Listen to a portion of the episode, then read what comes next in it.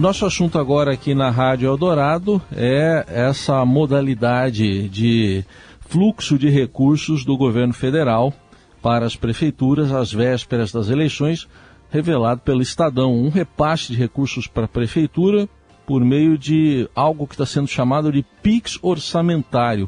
O governo vai colocar 3 bilhões e 200 milhões de reais na conta das prefeituras, que poderão ser usadas em período de campanha eleitoral e muitas dessas verbas vão para aliados.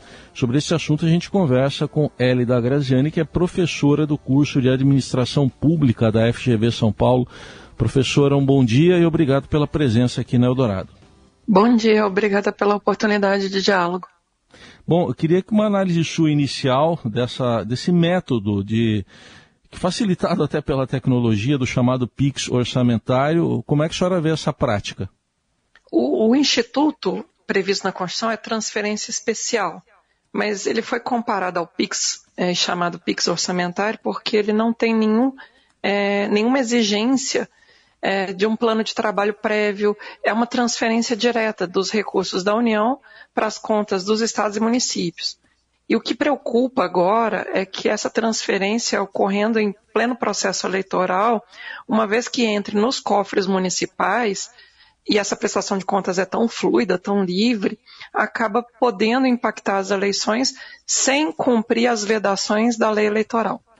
Nesse caso, professora, é, também não há nenhum tipo de identificação da real prioridade para o investimento público, né, por essas prefeituras. Exatamente. Porque não há um plano de trabalho, não há nenhum vínculo com o planejamento setorial das políticas públicas, na verdade acaba sendo um, uma locação balcanizada, uma distribuição sem nenhum critério impessoal, objetivo, de onde ele é mais necessário. É um gasto pulverizado que não atende efetivamente a nenhum critério de ordenação de prioridades. Eu acho que a perspectiva é exatamente essa.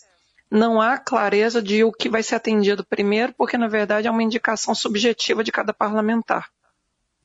Professora, isso tudo foi possível só por meio de um grande acordo entre o governo e os próprios parlamentares, a base parlamentar. É, é possível reverter isso de, de alguma maneira? Os parlamentares mudaram as regras do jogo orçamentário, né? A gente tinha um conjunto de regras importantes, eles foram mudando, redesenhando para caber exatamente naquilo que eles mais querem, que é a garantia da sua reeleição. Então, Infelizmente, é, o PIX orçamentário, por exemplo, ele foi por meio de uma emenda à Constituição de 88. E agora o orçamento secreto, que é um outro instrumento, é um outro instituto, também é uma lógica de barganha que amplia muito o poder de quem já está no mandato eletivo, seja deputado, seja senador, se reeleger. Né? Então, é, é a disputa das eleições de 2022 para a, as vagas, tanto da Câmara dos Deputados quanto do Senado, ela tem essa profunda disparidade de armas entre quem já está no mandato e quem vai pretender ingressar. Porque quem está no mandato tem esse dinheiro todo para distribuir. Sem clareza, sem transparência, prestação de contas frágil, sem planejamento. É, a senhora tocou num ponto importante, porque essa disparidade de armas pode é, se, se, reverter em votos, né? Pode fazer com que a, a urna apresente candidatos que tiveram essa possibilidade de barganha ainda nesse ano eleitoral em seus cargos. Como é que a senhora imagina que é, vai ser essa influência? Vai ser muito grande? Há alguma chance de é, a representatividade de fato política se sobreponha a essas barganhas desse ano de 2022? Olha, infelizmente, é pouco provável que tamanho, o poder de fogo, imagine, né? 20 bilhões do orçamento secreto, mas agora as emendas individuais via PIX orçamentário. É, é, muito difícil alguém que não está no mandato eletivo concorrer com esse poder de fogo tão grande porque essa liberação de recursos ela é de curtíssimo prazo eleitoral. É uma obra paroquial, é um show, como está acontecendo muito agora. É uma liberação que acaba atraindo realmente maior chance de atrair votos. Infelizmente, quem não está no mandato eletivo tem, logo de saída, um prejuízo muito grande à capacidade de se eleger. Porque os parlamentares atuais mudaram as regras do jogo para os beneficiar eles alteraram as regras do jogo para criar exatamente esse modo de perpetuação dos mandatos eletivos em que eles estão. Por exemplo, nós temos um caso bem específico é, de um pré-candidato à própria presidência da República, que é deputado, o deputado André Janones, que destinou 7 milhões para a cidade dele, Tuiutaba. Ao que consta, isso vai ser para grandes shows às vésperas das eleições. É, eu queria saber, os tribunais de contas aí, estaduais, por exemplo, eles não teriam algum poder para, pelo menos, fiscalizar o uso desse dinheiro? É, eu, eu, sou membro do Ministério Público de Contas do Estado de São Paulo, além de professora da FGV. E tenho debatido com os colegas que a gente precisa é, buscar instrumentos de fiscalização, exatamente para conter esse risco do que nós chamamos tecnicamente de abuso de poder político. Né? Há sim um, um risco muito grande de abuso no manejo dessas emendas parlamentares, no caso o PIX orçamentário em especial, da forma como elas vão ser liberadas já no segundo semestre de 2022. Ou a gente acompanha isso com muita proximidade, ou efetivamente é uma máquina de reeleição garantida por dentro do orçamento público. É isso. Então, na verdade, uma das possibilidades de, de frear essa máquina de reeleição é a migração na forma de fiscalização dessas emendas, desses PIX, desse orçamento paralelo. Sim, veja, imagina que o dinheiro passa a ser municipal e o prefeito que não tenha restrição para inaugurar é, obras, que pode até fazer shows, esse prefeito vai no palanque e anuncia o benfeitor. Esse benfeitor foi aquele parlamentar que tem as vedações período eleitoral e que não pode aparecer. Mas o prefeito não está é, é, limitado por isso, porque é o dinheiro passando a ser municipal, e a eleição é só nacional e estadual, não repercutiria. Então a gente vai ter que fiscalizar até essa dinâmica de como os currais eleitorais, aqui eu estou usando até uma terminologia que mostra o quanto que esse é um problema antigo e recorrente, mas assim, os prefeitos vão acabar sendo um modo de transmissão de currais eleitorais recebendo esses recursos e anunciando benfeitores que não poderiam ser expostos durante o processo eleitoral, sob pena de quebrar a paridade de armas.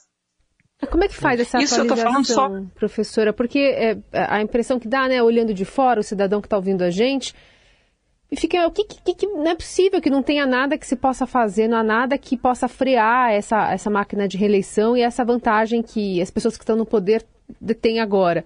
É, como é que faz essa fiscalização? Como é que tira do papel? Como é que se aplica uma modernização da fiscalização, se adaptando a esse jeitinho que foi encontrado nessa legislatura? É muito importante que a gente agora fiscalize os municípios porque é ali que vai ser a brecha das vedações da lei das eleições.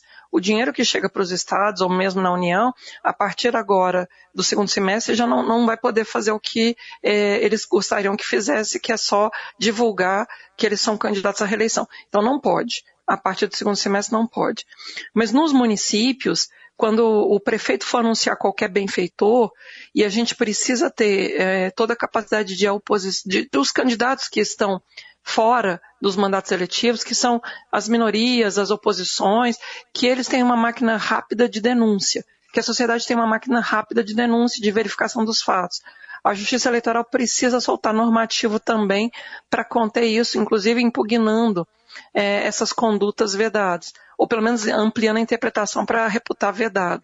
Então, nesse momento, a, a, o desafio está, sobretudo, com a Justiça Eleitoral com a sua regulamentação da aplicação do PIX orçamentário nos municípios.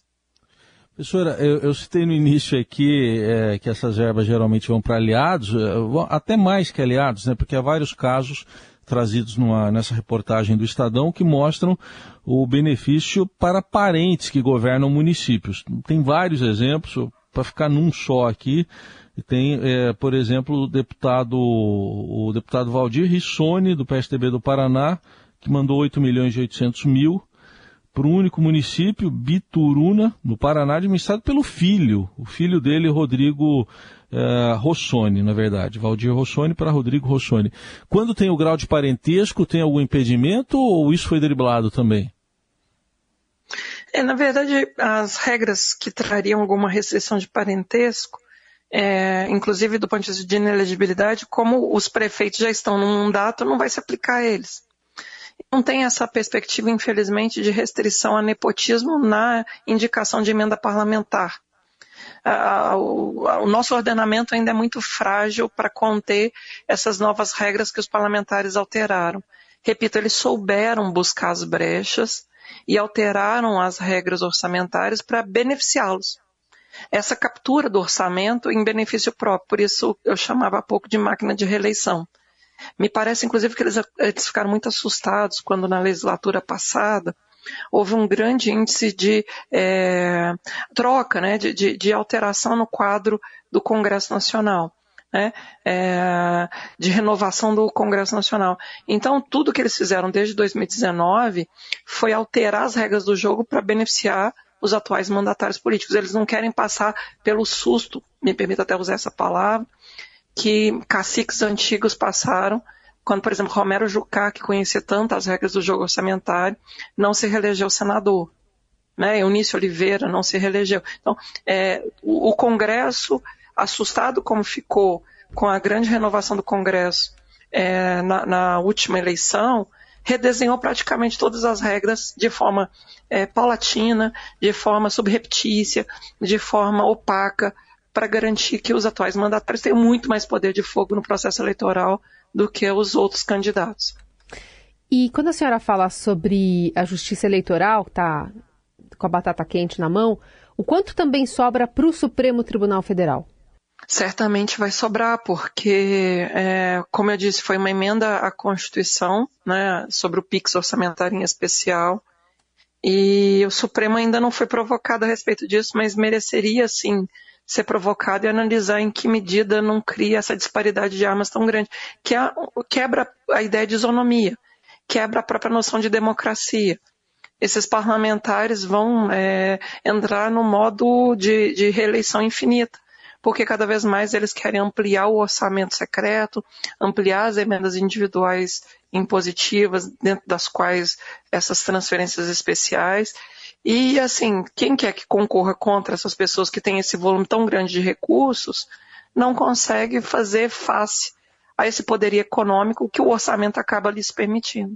Muito bem, ouvimos aqui na Rádio Eldorado da Graziani, professora do curso de Administração Pública da FGV São Paulo, dando aí alguma luz, alguns caminhos para que tente de alguma forma barrar essa farra dentro da lei com o orçamento e com o chamado PIX orçamentário.